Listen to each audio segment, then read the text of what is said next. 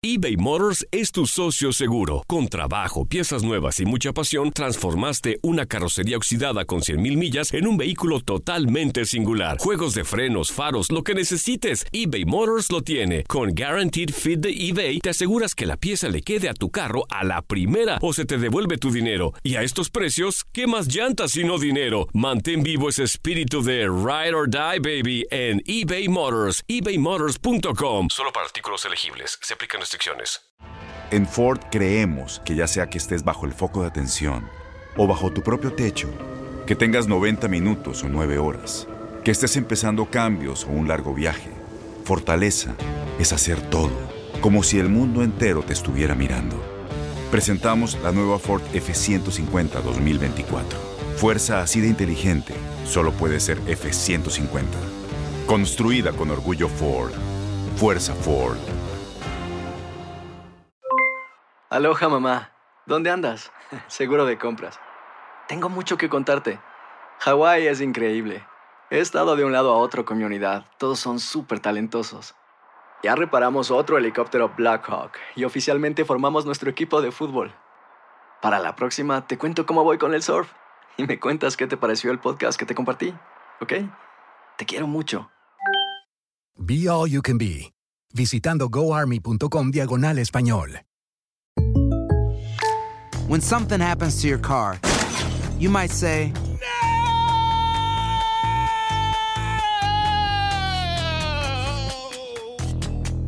My car. but what you really need to say is something that can actually help. Like a good neighbor, State Farm is there. And just like that, State Farm is there to help you file your claim right on the State Farm mobile app. So just remember, like a good neighbor, State Farm is there. State Farm, Bloomington, Illinois. El rey de los deportes tiene su propio espacio. El pitcher subió a la lomita y el umpire canta Play Ball. Comienzan nueve entradas de béisbol. Estás entrando a Desde el Diamante. Hola, ¿qué tal? Bienvenidos a un nuevo episodio del podcast de Desde el Diamante, podcast especializado en béisbol de TUDN Radio, donde hoy vamos a hablar, sí, de la Serie Mundial. Sabemos que están los juegos de este fin de semana, por lo tanto, quizás cuando usted escuche este podcast haya algún cambio respecto a lo, a lo que hemos dicho, pero sobre todo, más bien vamos a hablar de lo que ha estado sucediendo, todo el ambiente que hay, los protagonistas de lo que fueron los dos primeros juegos de esta Serie Mundial y todavía un poco de lo que quedó de la serie de campeonato de la Liga Nacional entre los Dodgers y los Bravos de Atlanta, que terminaron ganando los Dodgers para meterse a este clásico de otoño. Soy Luis Quiñones, le doy la bienvenida de siempre y también la invitación para que descargue el podcast, ya sea en cualquiera de nuestras plataformas, en Spotify, en Apple Podcast, en Google Podcast, en la aplicación de Euforia o en TuneIn, donde además puede escuchar en vivo tu DN Radio. Y le doy la bienvenida ya a Toño de Valdés, que me acompaña en este episodio. Toño, ¿qué tal? ¿Cómo estás? Bienvenido.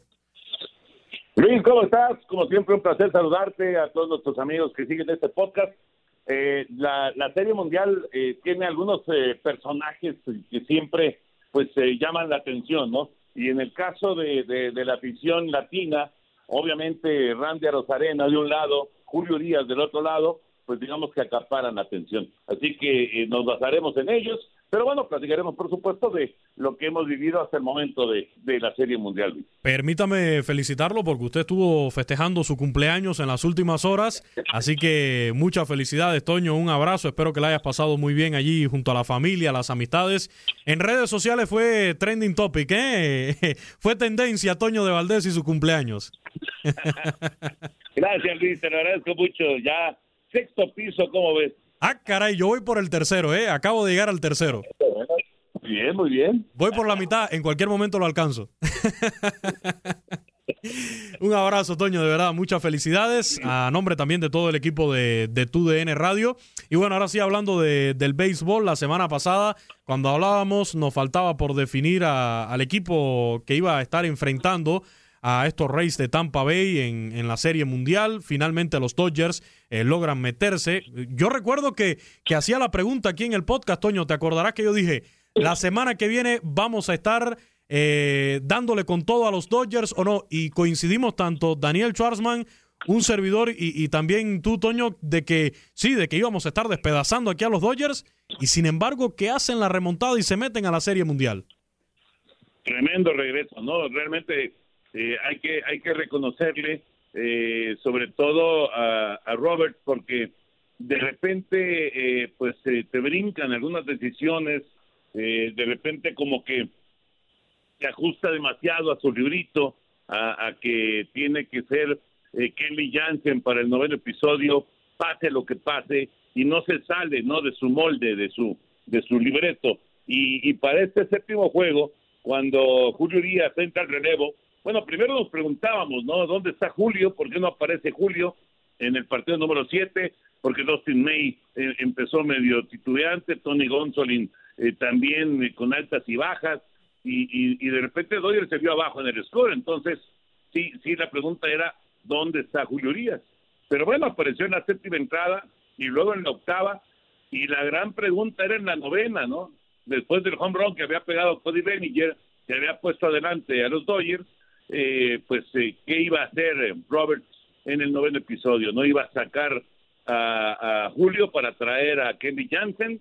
Y no, se mantuvo con Julio Urias, que había lanzado dos entradas perfectas, y también el noveno episodio lo hizo de uno, dos y tres, así que hay, hay que darle el crédito, la verdad, Luis, hay que darle el crédito a, a Roberts, porque ahora sí me parece que fue una, una decisión que, digo, era, era brava la decisión sin duda, pero una decisión que le, que le funcionó y, le permitió eh, pues que Julio ganara en confianza indiscutiblemente, porque eso es algo que me parece que como que le ha faltado a, a, Julio, ¿no? Sentir que tiene la confianza de su manager. Creo que esa, esa jornada de domingo me parece que ahí sí sintió la confianza de Dave Roberts. Hasta nuestro compañero y amigo Enrique Burak en Twitter, vi el Twitter cuando puso Solo por hoy amo a Dave Roberts.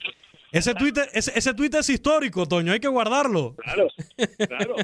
No, no, tienes toda la razón, tienes toda la razón, porque eh, Enrique ha sido muy crítico de, de lo que ha, sido Roberts, y bueno, Roberts obviamente tiene muchas cosas que criticársele, ¿no? También tiene cosas para, para aplaudirle, pero sí ha sido muy cuadrado, esa es la realidad, pero el domingo eh, pues yo creo que todos nos sorprendimos cuando de repente apareció Julio en la novena entrada para lanzar esos eh, últimos eh, eh, bateadores y la verdad es que lo hizo de maravilla porque también del otro lado pues hay que responder y, Julio respondió. Sí, sin duda. Y un detalle, Toño, que hay que mencionar, veía el video de lo que fueron los festejos de los Dodgers de Los Ángeles al ganar el título de, campeón de la Liga Nacional y sellar su pase a la Serie Mundial mientras estaban ahí en el, en el clubhouse, empezaron a llamar a Julio. ¿Dónde está Julio? los propios jugadores, el propio Dave Roberts, eh, a la hora de, destapar ahí el champán, decían, ¿dónde está Julio? Traigan a Julio Urias para acá. Y el propio Dave Roberts le decía, Julichi, Julichi, llamando a Julio Urias. Y qué bueno, ¿no? Eh, el reconocimiento por la labor que hizo en ese séptimo juego de, de la serie de campeonatos, sellando esa victoria para el equipo de los Dodgers y dándole además el paso a la Serie Mundial. Eh, ¿Te parece bien, Toño, si escuchamos precisamente a Julio Urias, que fue lo que dijo en conferencia de prensa sobre ese juego 7 de, de, la serie de campeonato, cómo se sintió, los lanzamientos que estuvo usando ¿no? y lo que representó para él llegar a estas instancias? Aquí lo escuchamos a Julio Urias en conferencia de prensa. La mentalidad con la que siempre he salido no dar el 100% y pienso que ese día eh, mi recta estaba trabajando muy bien, estaba localizándola bien, entonces yo pienso que que fue parte eh, muy importante ese día. El, pienso el mejor picheo mío, ¿no? que es la recta, y, estuve comandándola bien, entonces ese fue el, el, resultado, gracias a Dios. Parte de la confianza, ¿no? Y a salir a atacar, salir a dar el 100% de mí, que, que, es lo que siempre eh, haré, ¿no? Estando, estando en este equipo y la verdad que, que, contento por el resultado. Se dieron cuenta de mi emoción, obviamente eh, fue agradecerle a Dios por todo y y obviamente no a todo el equipo, la verdad que todo el equipo hizo un tremendo trabajo para llegar a este momento, para, para todo el mundo estábamos buscando este momento, entonces ya estamos aquí, ahora pues a seguir y, cuatro más, que es como, como todo el mundo decimos, ¿no? El equipo me ha llevado de una forma que, que, hay que tener paciencia, entonces ellos son los que saben, como siempre lo he dicho, entonces el momento se me dio ese día y gracias a Dios que, que, que tuve la oportunidad primero y, la confianza de ellos y después pude hacer mi trabajo, que es lo que, que, es lo que me dejó con, con mejor sabor de boca. El plan de ellos ahorita sería, sería salir a la práctica y y ver cuál es la decisión que van a tomar. ¿no? Yo estaré disponible 100% para lo que me necesiten y como lo digo, sea, estamos bien, estamos bien físicamente y mentalmente ya preparados para, para este reto, ¿no? que la verdad todos como equipo estamos muy motivados y pues estamos listos para esto. La verdad sí me extrañó que, que, me, que me dijeran que iba a salir al noveno y yo pensé que que obviamente pues tenemos a Kenley, confiamos en él al 100% y, y en lo personal yo la verdad que, que la forma como él trabaja, la forma como él se desenvuelve, yo pienso que es algo que, que a nosotros también nos ayuda, ¿no? El verlo es un ejemplo para todos nosotros y es un ejemplo del cual uno puede salir al noveno inning y hacer su trabajo porque lo mira él haciéndolo. Entonces, uno tiene ya esa experiencia, se podría decir, por parte de él y, y siempre nos está ayudando. Entonces, hay que sí, me extrañó, pero a la misma vez cuando me dijeron hay que dije, o sea, ya me tocó la oportunidad, hay que enfocarse y, a salir a sacar tres outs, que es, que es, lo, que, lo que va a importar esta noche. Y la verdad ya tengo, se podría decir, experiencia en esos roles, ustedes me conocen y eh, yo estoy listo para lo que sea y, y, uno ya sabe cómo tiene que trabajar, entonces es parte ya también como, quien dice, de mi rutina, ¿no? El, el saber un día sí y un día no. Pues ahí está Julio Urias, esto fue lo que dijo el, el mexicano al terminar, ¿no? Bueno, este, esta conferencia de prensa ya fue a mitad de esta semana, ya había arrancado la, la, Serie Mundial, pero bueno, hace referencia allí a lo que fue ese séptimo juego de la Serie de Campeonato Otoño. Muy centrado Julio Urias, eh, con mucha modestia, mucha sencillez, eso hay que destacarlo, hablando muy bien de, de Kenley Jansen cuando, cuando le preguntaban, ¿no? Que qué representaba para él, que le hubieran dado esa confianza y no a un pitcher cerrador eh, por naturaleza como, como Kenley Jansen, y también destacando ¿no? lo que es tener al lado a lanzadores como Clayton Kershaw. Sí, ya respiró, ¿no? Ya Sí. después de momentos bien complicados, eh, vino vino como, como un respiro para, para, eh, para Clayton Kershaw, eh, una muy buena labor, la verdad, en el centro de diamante para, para esa victoria de los Dodgers. Fíjate que eh, escuchando ahorita a Julio, eh, me, me confirma que esta, esta idea de Robert de dejarlo para el noveno episodio no, no estaba eh, analizada o no estaba estudiada, eh, no estaba planeada, pues. Esta es una decisión que toma en el momento. Sí me llama, me llama muchísimo la atención esto porque eh, sí es interesante eh, que de repente un manager se vaya no solamente por los números, por las estadísticas, por el, el trazado ya de un partido, sino que de repente tenga ese feeling para decir, ¿sabes qué? Este cuarto está dominando, lo voy a dejar en el noveno inning. Claro, era un momento crítico del partido y, y la decisión era bravísima, insisto, porque te estabas jugando el boleto a la Serie Mundial. Pero, pero el mismo Julio se sorprende cuando le dice, vas para adentro en la novena entrada. El mismo Julio se sorprende, Luis. Sí. Entonces, eso, eso quiere decir que, que todo mundo en la caseta está pensando, Jansen va para adentro en la novena, ¿no?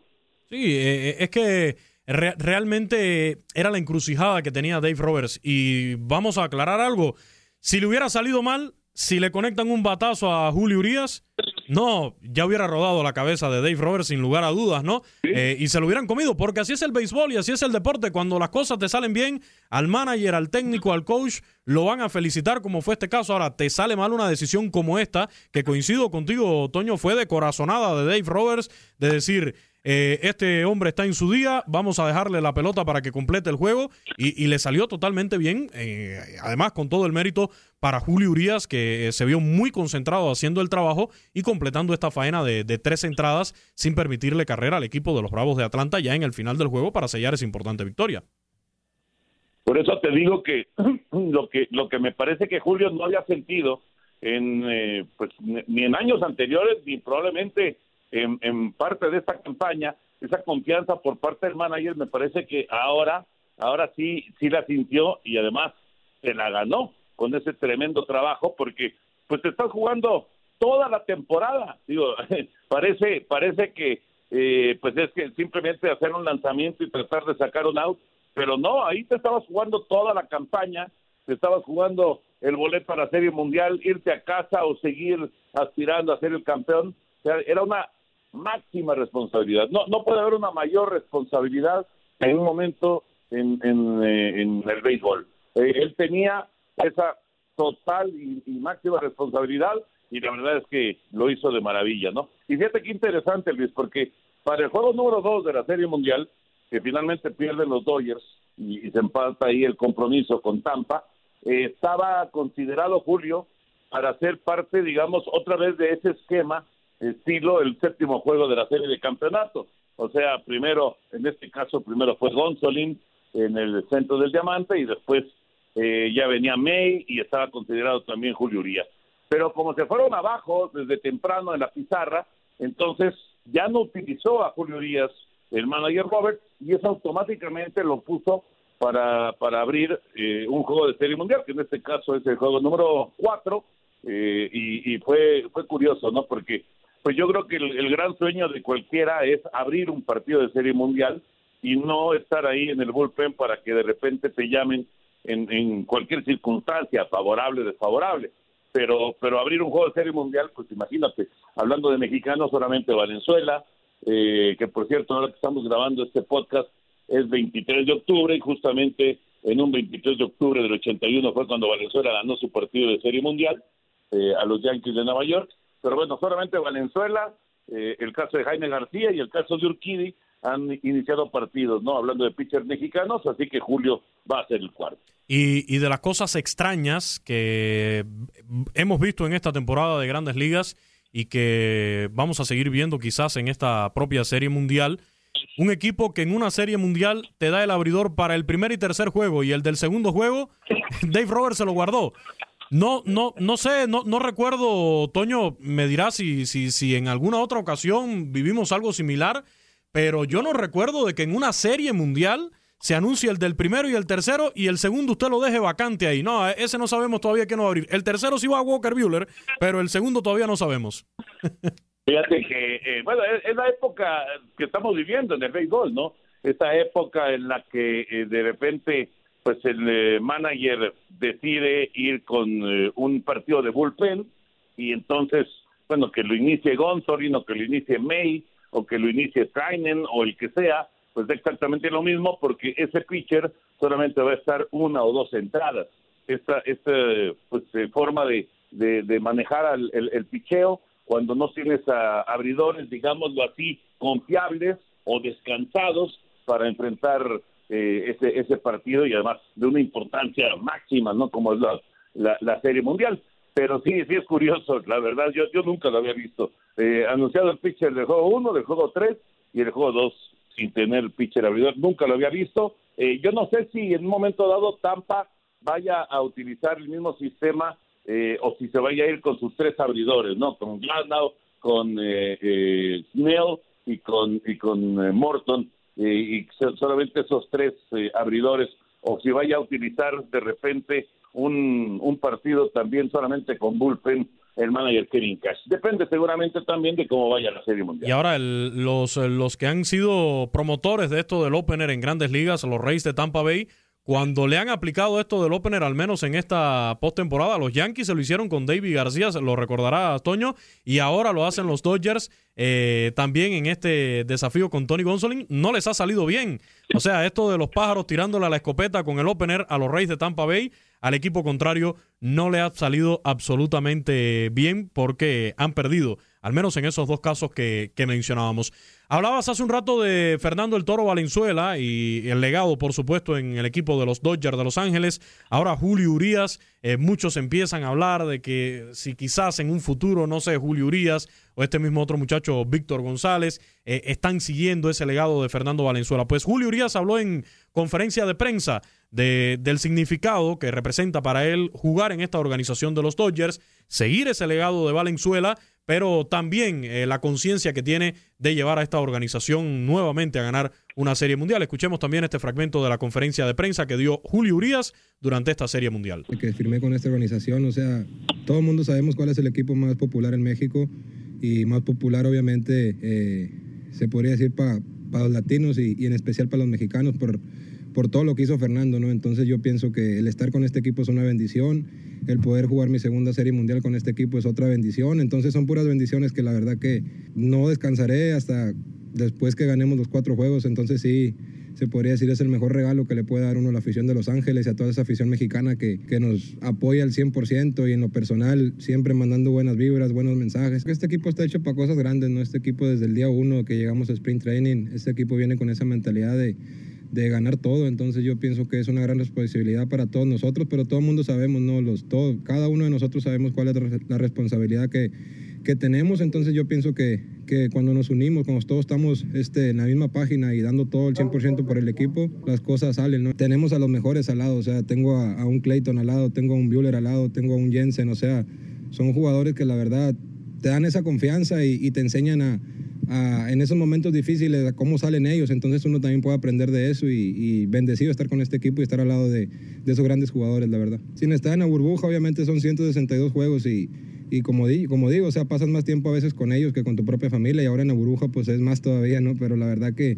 que es un año difícil, pero pues es un año que todo el mundo hemos, hemos aprendido cosas nuevas y la verdad que, que como lo dicen ellos también es parte de lo que yo puedo decir, ¿no? O sea, contento de estar, de estar con este equipo, contento de, de, cómo estamos. Eh, la unión ahorita en el equipo, la verdad. Entonces, pues hay que seguir, hay que seguir y, faltan cuatro más, que es lo que, que, es lo que todo el mundo decimos en el clubhouse. Es mi segunda ya, mi segunda experiencia, como lo digo, y, y, contento, agradecido con Dios, agradecido con la vida por, por esta segunda oportunidad que nos da y, y pues a darle con todo, a dar el 100% de uno, ojalá y, y se nos dé el béisbol y, y, salgamos victoriosos ¿no? después, de, después de esta gran serie. Ahí está Julio Urias, consciente de que, claro, eh, los Dodgers, Toño, eh, sin discusión, creo yo también que es el equipo con más fanáticos en México, ¿no? Sí, sí, totalmente.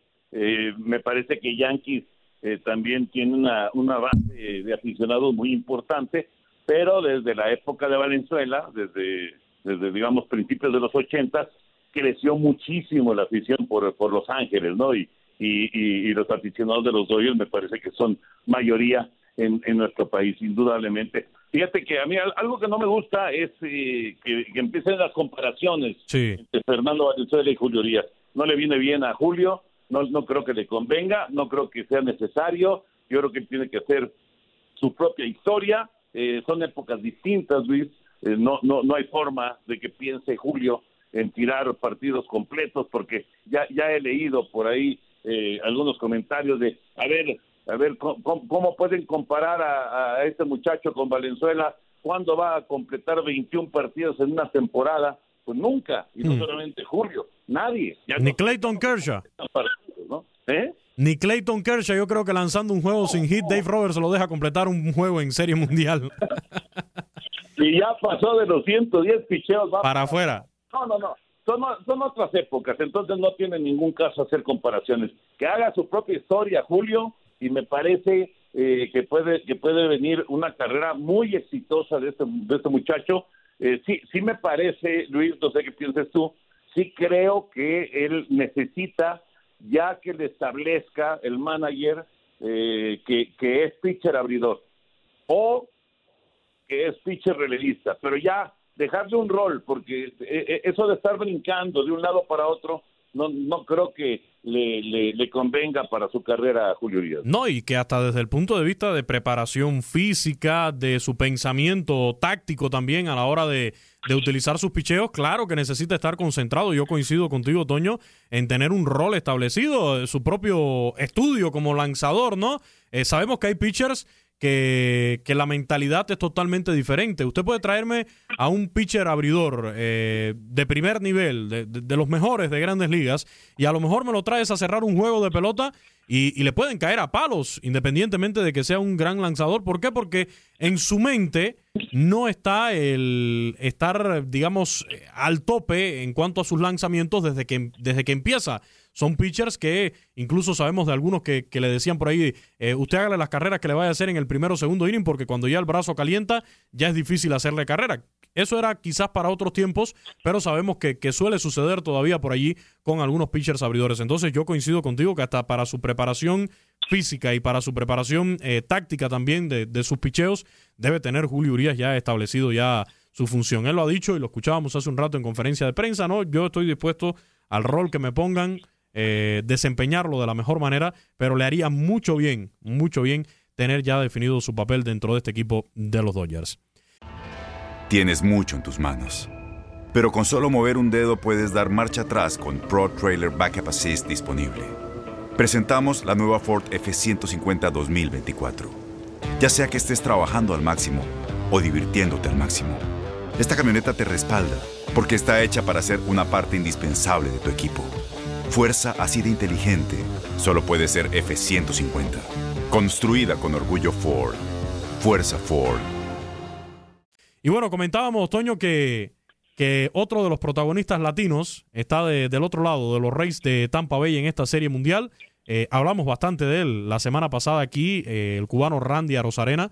Eh, y durante esta semana en la serie mundial ya logró igualar a nada más y nada menos que un tal Derek Jeter con 22 hits, con la mayor cantidad para un novato en postemporada. Quizás cuando escuche usted este podcast ya haya superado a Derek Jeter, ya sea el líder en solitario, solamente una lesión, y vamos a tocar madera por acá, o un gran slump para, para Randy Arozarena le impediría sobrepasar, quedarse como el líder solitario, porque le quedan mínimo, cuando estamos grabando este podcast, tres juegos para sobrepasar esa marca de los 22 imparables. Un verdadero show, Toño, el que estamos viendo, una figura naciente dentro de las grandes ligas y afortunadamente latina. Sí, no, y además tremendo pelotero, ¿no?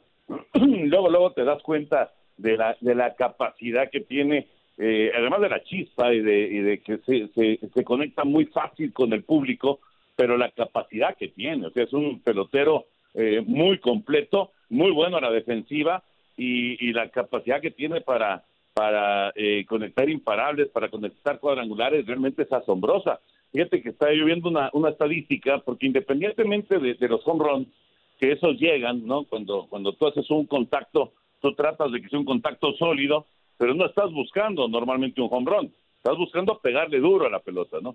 No hay ningún bateador en la postemporada, ni uno solo, que haya conectado tantos batazos sólidos en, en, en, eh, en todos sus turnos como, como Randy Rosarena. O sea, es un altísimo porcentaje de sus turnos al bat en que ha hecho contactos sólidos y tarde o temprano esos contactos sólidos van a convertirse en imparables, van a convertirse en home runs y, bueno, pues esa es la gran meta, es la, meta real de un bateador, ¿no? Hacer contacto sólido. Eh, y eso es lo que ha conseguido Randy. Y además, ¿en qué momento? ¿no? En momentos de máxima presión, en momento de, de postemporada, de, de, de, tratar de, de colaborar con el equipo para seguir adelante.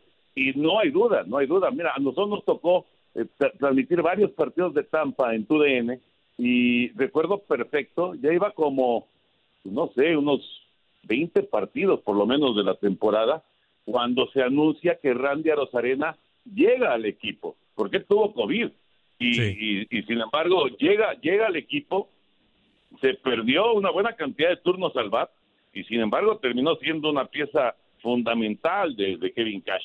Yo creo que es una gran historia, es eh, una de las más importantes historias del, del 2020 y, y, pues vista para hacer una carrera grande, ¿no? De, Rosarena, ojalá que se pueda concretar porque también pues hay que mostrar consistencia, etcétera, etcétera, en el béisbol de grandes ligas, ¿no? Sí, y, y, la historia va completa, ¿eh, Toño? Porque también la forma en que salió de Cuba, cómo llega a México, su paso por México.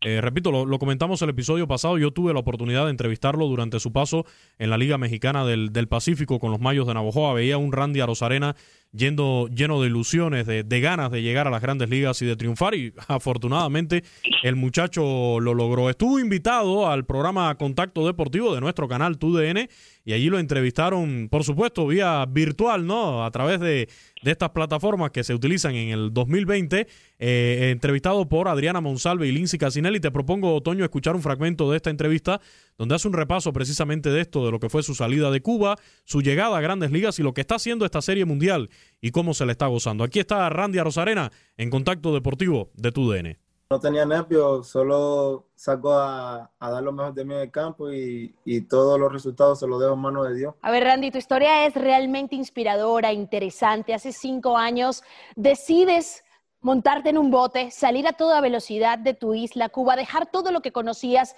llegas a México y me encanta el agradecimiento que siempre profesas por esa tierra que te abrió las puertas. ¿Por qué tú dices que te gustaría jugar para México en el Clásico Mundial de Béisbol? Sí, eh, me gustaría jugar el Clásico Mundial por México porque ahí tengo una hija, Elia Antonella, que tiene dos añitos, que la amo mucho, y también porque fue el primer país que me brindó, me abrió los brazos y fue que hice mi, mi proceso para, para, la firma. Jugaste en Tijuana, también en Navojoa, eh, en las dos ligas, eh, la del verano y la del Pacífico, en, en México. Eh, ¿Qué significa eh, estar en un equipo donde hay, y la, quizás la mayor virtud de los Tampa Bay Rays ha sido el picheo y sobre todo importante en estas series cortas.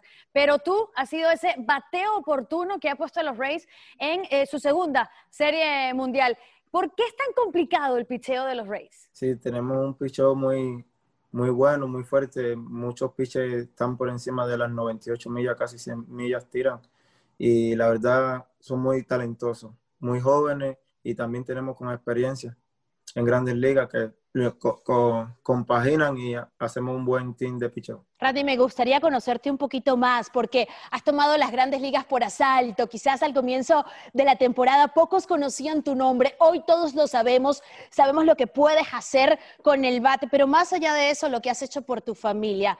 ¿Qué fue lo que te detonó a dejar Cuba? Así mismo, lo que me hizo dejar Cuba fue también el factor económico y porque en el 2014 falleció mi papá, entonces yo era el, el, mayor de mis hermanos y yo tenía que ayudar a mi familia, a mi mamá y echar para adelante. Y por eso también un viaje que no fui a la Serie Caribe con mi equipo que había quedado campeón y tomé la decisión de irme porque me decepcioné un poco del béisbol. Entonces salí, me escapé de Cuba en, en un bote y llegué a México a, a poder tratar de firmar que es el primer objetivo y llegar a las grandes ligas.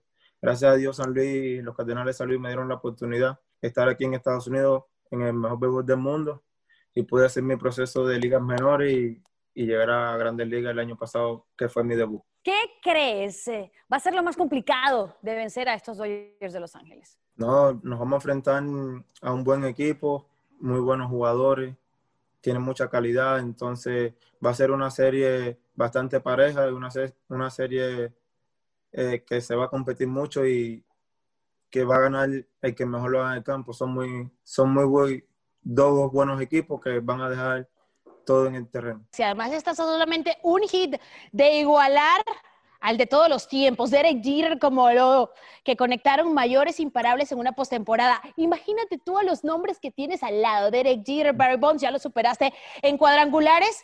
¿Te hubieses imaginado algo así en el 2014? ¿Jugar en grandes ligas? No, cuando, cuando llegué, salí de Cuba, me di cuenta que muchos, varios jugadores de, que habían ido por otros países a un evento mundial que, había, que yo había ido en Taipei de China, estaban también en ligas menores y algunos habían llegado a grandes ligas.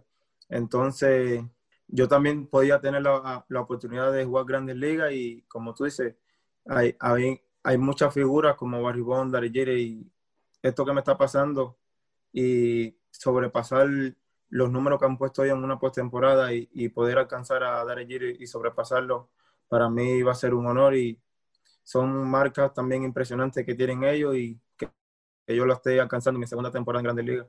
Es algo impresionante. ¿Qué piensas eh, cuando vayas a enfrentar a Clayton Kershaw, uno de los lanzadores, ah, el as de los Dodgers de Los Ángeles, pero uno de los mejores lanzadores en las grandes ligas, pero que en postemporada no le ha ido bien y no ha tenido buenos números? ¿Qué pasa por tu mente cuando te pones enfrente de un lanzador como Clayton Kershaw? Nada, lo que yo voy al cajón de bateo es hacer mi trabajo, a elegir un buen un buen picheo y conectar un buen swing, hacer un swing fuerte y agresivo. Sé que me voy a enfrentar a un gran pitcher como Kershaw y sé que también va a tener mucho cuidado. Ahí están las palabras que hicimos compartir con nuestros seguidores, este fragmento de entrevista que tuvo Randy Arosa Arena para Contacto Deportivo de nuestro canal TUDN, Toño, porque menciona varias cosas interesantes. Bueno, yo te lo, te lo adelantaba, el, el tema de su salida de Cuba, de, de, la decepción que sufrió cuando no se le incluyó en ese equipo a la Serie del Caribe, Toño, porque eh, es que no se conoce lo que significa para un pelotero cubano hacer la selección nacional, más allá de lo que pueda representar como deportista, representar a tu país, estar en un evento internacional.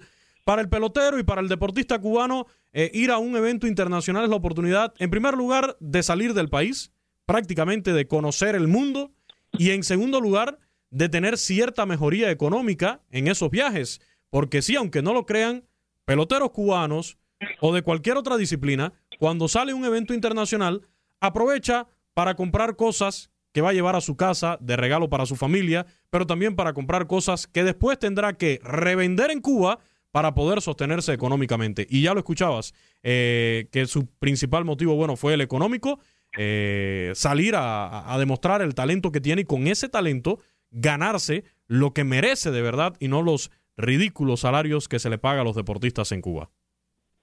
Sí, mira, yo, yo me imagino, no, nunca viví una situación así, pero me imagino que una de las cosas más duras que le puede pasar a, una persona es dejar su tierra y dejar, este, pues, su, ahora sí que su, su familia, ¿no? Debe ser bien complicado, debe ser muy duro. Entonces, eh, son decisiones que de repente, pues, hay que tomar y, y Randy, pues, tomó esa decisión, pero además, ¿en, qué circunstancias, no? En una balsa, después de que su padre murió, eh, sin dinero, o sea, la, la cosa estaba bien complicada y, y caramba, es una historia increíble, o sea, en realidad, si te pones a pensar y, a, analizar todo esto, todo este recorrido que ha tenido Randy Rosarena, que además llega eh, a Yucatán y juega en, una liga semiprofesional y este, hace muchos amigos. me, llama la atención la cantidad de, fotos, mensajes que nos llegan eh, de, en redes sociales de la etapa que tuvo Randy allá en Yucatán y cómo fue eh, pues eh, haciendo pues haciendo su historia no y haciéndose de, amigos y de y de contactos y demás. Y luego el brinco a Tijuana eh, y luego jugar con los Mayos de Navojoa. O sea es una de verdad que es una historia como de película. Sí claro. Ojalá, que, siga que siga siendo por muchos años un pelotero brillante en el béisbol de Grandes Ligas no es un muchacho que indiscutiblemente no no le ha pasado no no ha sido fácil pues y ha, y ha ido hacia adelante muy bien. Así es, le deseamos todo el éxito del mundo y ojalá en esta serie mundial, por cierto, en el juego, el primero de la serie mundial contra Clayton Kershaw, ese día se fue de 3-0. ¿eh? Él decía cómo iba a enfrentar a Clayton Kershaw. Bueno, ese día se fue de 3-0 con un boleto y, un ponche. No le fue muy bien a, a Randy Arozarena en ese primer juego de la serie mundial. Pero ya que hablábamos de, del paso de Randy Arozarena por esta serie mundial y, lo que fue su trayecto por México, Toño, ya se está jugando, ya llevamos una semana ya eh, de béisbol en México, en la Liga Mexicana del Pacífico, después que se canceló la Liga del Verano. Pues en este momento que grabamos el podcast, los Yaquis de Ciudad Obregón, oye, yo creo que los Yaquis de Ciudad Obregón, por lo que veo en redes sociales, es como el que le hacen más bullying dentro de la Liga Mexicana del Pacífico. Y ya veía por ahí algunos memes, porque al momento que grabamos el podcast está invicto en el, en el primer lugar de la tabla en ocho presentaciones. Y veía por ahí muchos memes, ¿no? De, de que nadie sabe cómo llegó esto aquí, tampoco nadie sabe cómo llegaron los Yaquis al primer lugar de la, de la tabla. pues están jugando tremenda pelota. Fíjate que con esto de que ahora Sky está transmitiendo, pues he visto mucho béisbol de la Liga Mexicana del Pacífico, lo cual me, la verdad me da mucho gusto y, me, tiene muy contento porque yo estaba un poco desconectado de esta liga, eh, mientras que la Liga Mexicana de Verano, pues la he seguido muy de cerca durante años y años. La del Pacífico, pues solamente ahora sí que chispazos, ¿no? Alguna información muy destacada y demás. Y ahora sí, pues he, podido ver en, esto, en esta semana y fracción eh, pues eh, bastante, bastante del, del béisbol eh, porque además, si, no lo puedes ver en vivo, porque además todos están al mismo tiempo, pues luego te lo repiten y entonces eso está, eso está bueno, ¿no? Entonces, eh, eh, pues sí, he visto a los Yaquis que juegan muy buena pelota, tienen un equipo fuerte, eh, Sergio Margastelum, que curiosamente iba a hacer su debut como manager de los Diablos Rojos en el 2020, eh, finalmente pues será hasta el 2021, es el piloto de, de, los Yaquis de Obregón y, de verdad que están jugando muy, muy buen béisbol. ¿eh? Los, he, los he seguido muy de cerca, eh, acaban de barrer en su serie eh, a los algodoneros de Guasave y la verdad, y antes, y antes a Mexicali, ¿no? También serie de cuatro partidos, ahí están los ocho triunfos que mencionas y el contraste es Mexicali, el equipo de Pedro Meré, que ha arrancado con cero y ocho, qué pesadilla, ¿no? Cuando arrancas así, Luis, eh, estás esperando la campaña después de tantas dificultades y de pues de, tantas complicaciones y arrancas y vas con 0-8, obviamente pues ya hay mucha presión para Pedro Merey, para, para la gente de, del Nido y de Mexicali, pero bueno, esto en realidad pues eh, todavía puede dar muchas vueltas, ¿no? Ya, ya veremos, ya Sultanes, Sultanes lleva siete victorias y una derrota, el arranque de Sultanes ha sido muy bueno, inesperado, pero muy bueno no, no es un equipo que sea considerado como contendiente, ¿no? Como tomateros o como naranjeros o como yaquis, por supuesto, pero ahí va Sultanes en el segundo lugar, así que esto, esto está comenzando, pero está, está atractiva la liga, sin lugar a dudas. El equipo de, de Sultanes, Toño, que yo creo que con el pedigrino que trae, la historia que trae en Liga de Verano, yo creo que le hizo muy bien la incorporación de Sultanes de Monterrey a este circuito invernal de, de, Liga Mexicana del Pacífico. Eh, a mí me gustó, de verdad, cuando se anunció, a mí me gustó muchísimo la incorporación de, de los sultanes de Monterrey a este circuito. Y, y, yo no sé, tú estás más cerca por ahí, Toño, pero eh, yo he escuchado muchos comentarios desde el año pasado de que si pudiera meterse Diablos Rojos también a la Liga del Pacífico, aprovechando también ese gran estadio nuevo que tienen, eh, sabemos que este año eh, no con, o, más bien conspira, ¿no? Contra cualquier proyección, contra cualquier proyecto que haya en el ambiente, pero a mí no me desagradaría, teniendo en cuenta que sigo hace poco, ¿no? Hace unos tres años estoy siguiendo de cerca la Liga Mexicana del Pacífico y el béisbol mexicano, pero no me desagradaría tampoco ver a unos Diablos Rojos de México metidos en el circuito invernal aprovechando esa gran plaza que tienen ahora? Mira, yo no lo descartaría. Yo no he escuchado nada, en realidad, eh, esta, esta decisión que tomaron los sultanes de Monterrey, Pepe Mais y, la gente de, de, sultanes, los nuevos eh, que también eh, invirtieron mucha mucha lana este para, para estar ahí con, con los sultanes, pues es, es un reto interesantísimo, ¿no? Interesantísimo, porque nunca habíamos visto algo así. Ya habíamos visto que un equipo de Tijuana estuviera en Liga Mexicana del Pacífico y que luego eh, jugara Liga Mexicana de Verano, pero no al mismo tiempo. O, el caso de los Charros de Jalisco, que también muchos años estuvieron en verano y ahora están en invierno. Pero que jugaran al mismo tiempo verano e invierno, como Sultanes de Monterrey, pues no. Y, y sobre todo, pues una cosa todavía más especial, Luis, porque el roster de, de verano no es el mismo que el roster de invierno. Entonces, esto, esto sí es, es, curioso y, la verdad, la verdad que es un intento muy interesante por parte de Sultanes. Este es el segundo año. Sí, sabemos que, pues ahora con el, asunto del coronavirus, pues no, no, no se puede permitir en, bueno, en Nuevo León por lo menos no permiten todavía la asistencia del público y, no sabemos cómo, cómo estaría la respuesta de la gente, pero por, porque con un, con un arranque del 7 y 1, ¿no? Evidentemente pero lo que sí es un hecho es que están pues están apostando a algo nuevo, esa es una realidad. Pero hablando de diablos, yo no no he escuchado sinceramente eh, alguna alguna versión real de que pudiera darse el caso de tener verano e invierno. Eh, sí sería una cosa sorpresiva que, que en la Liga Mexicana del Pacífico llegara un equipo de la capital, ¿no? Sería algo rarísimo, porque ahora sí que lo más que se han acercado hacia el centro de la, del país pues ha sido con, con Charros. Con Charros de Jalisco, ¿no? Eh, yo le, te digo que son comentarios que escuché cuando comenzó todo esto de Sultanes y yo creo que son comentarios que también la gente lanza un poco, ¿no? A ver, como se dice en Cuba, la bola, ¿no? Vamos a lanzar la bola a ver hasta dónde rueda y hasta dónde trae consigo información.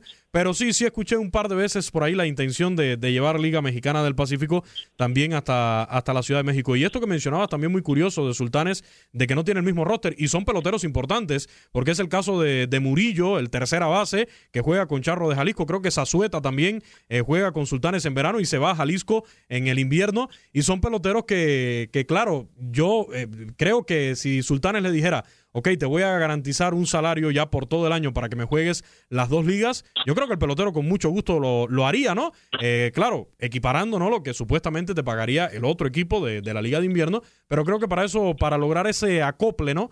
Va a tener que esperar eh, unas dos, tres temporadas más y por supuesto a que todo se, se normalice. Pero lo que sí no fue normal, Toño, fue el regreso de, de los aficionados a, a, las tribunas en Liga Mexicana del Pacífico. Como decíamos, el viernes pasado fue un verdadero desastre lo que vimos en redes sociales. Y bueno, esto es una mala noticia para, para lograr esa nueva normalidad en los estadios de, del béisbol en México. Sí, inclusive eh, pues Sonora tuvo que dar marcha atrás. Eh, Baja California, que iba a permitir eh, afición ahí en Mexicali, también dio marcha atrás. los únicos que se mantuvieron fueron los, los estadios de Sinaloa. Ahí sí sigue entrando la gente normal. yo, yo he visto, a diferencia de ese primer día, que sí fue un desorden en términos generales. He visto ahora sí a la mayoría de la gente eh, con, con, sana distancia, eh, los, he visto con eh, cubrebocas, o sea, sí he visto que, digamos que como que ahora sí trataron de controlar un poquito la situación para evitar, pues, sobre todo críticas, ¿no? Y, evidentemente contagios. Entonces, en, en Sinaloa se mantuvo, pero sí, digamos que ese ruido que se hizo del, del primer día, pues sí tuvo consecuencias, Luis, por, porque ya no hay afición ahorita en Sonora y ya no hay afición en, en Baja California. y, Sinaloa también, sobre todo en Mazatlán, la plaza de Mazatlán va a, tratar de, de, de conservar eh, esa condición de poder tener público pensando también en la Serie del Caribe. Digo, si es que se da la Serie del Caribe, porque una cosa es que se esté jugando en México, otra es que se pueda lograr jugar en Dominicana, en Venezuela, en Puerto Rico, sacar un campeón de, de todos esos países y ver si para enero ya finales de enero, febrero de, del 21, estamos en condiciones de tener un evento deportivo de, tal magnitud y donde sabemos que depende muchísimo también de lo que se pueda vender en, en taquilla para poder sostenerse. Toño, te mando un fuerte abrazo, muchísimas gracias por estar en este podcast desde el Diamante, donde bueno, hemos hablado de la Serie Mundial, eh, un poquito a ciegas, ¿no? Porque eh, para que no pierda vigencia este, este podcast, tocando temas sin meternos mucho en, en cuestiones de resultados y también del béisbol mexicano que ha regresado. Gran abrazo Luis, como siempre, un placer estar contigo aquí en el podcast. Gracias a toda la gente que, que lo escucha, que lo sigue y estaremos en contacto próximamente.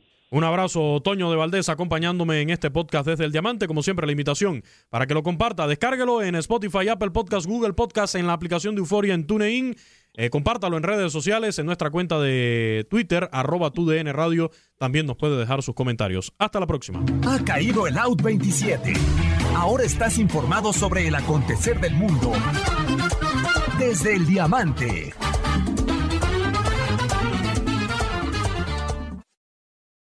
Boost Mobile tiene una gran oferta para que aproveches tu reembolso de impuestos al máximo y te mantengas conectado. Al cambiarte a Boost, recibe un 50% de descuento en tu primer mes de datos ilimitados. O, con un plan ilimitado de 40 dólares, llévate un Samsung Galaxy A15 5G por $39.99. Obtén los mejores teléfonos en las redes 5G más grandes del país. Con Boost Mobile, cambiarse es fácil. Solo visita boostmobile.com. Boost Mobile, sin miedo al éxito. Para clientes nuevos y solamente en línea, requiere AroPay. 50% de descuento en el primer mes requiere un plan de 25 dólares al mes. Aplican otras restricciones. Visita Boost Mobile para detalles. Este abril te invitamos a nuestra feria virtual Univisión Contigo rumbo a la universidad. Conéctate virtualmente con representantes de colegios y universidades en la costa este, desde Nueva York a Florida. Aprende sobre ayuda financiera, becas y otros recursos para continuar tu educación. Regístrate para asistir y para la oportunidad de ganar una tableta. Te esperamos en Univisión Contigo rumbo a la universidad del 3 al 9 de abril. Regístrate ya en univision.com diagonal universidad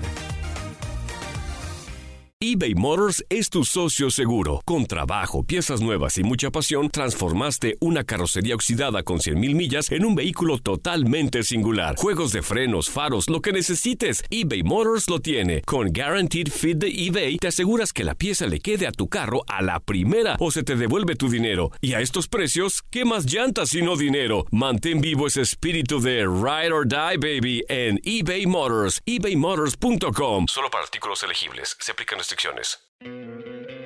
¿No te encantaría tener 100 dólares extra en tu bolsillo? Haz que un experto bilingüe de TurboTax declare tus impuestos para el 31 de marzo y obtén 100 dólares de vuelta al instante. Porque no importa cuáles hayan sido tus logros del año pasado, TurboTax hace que cuenten.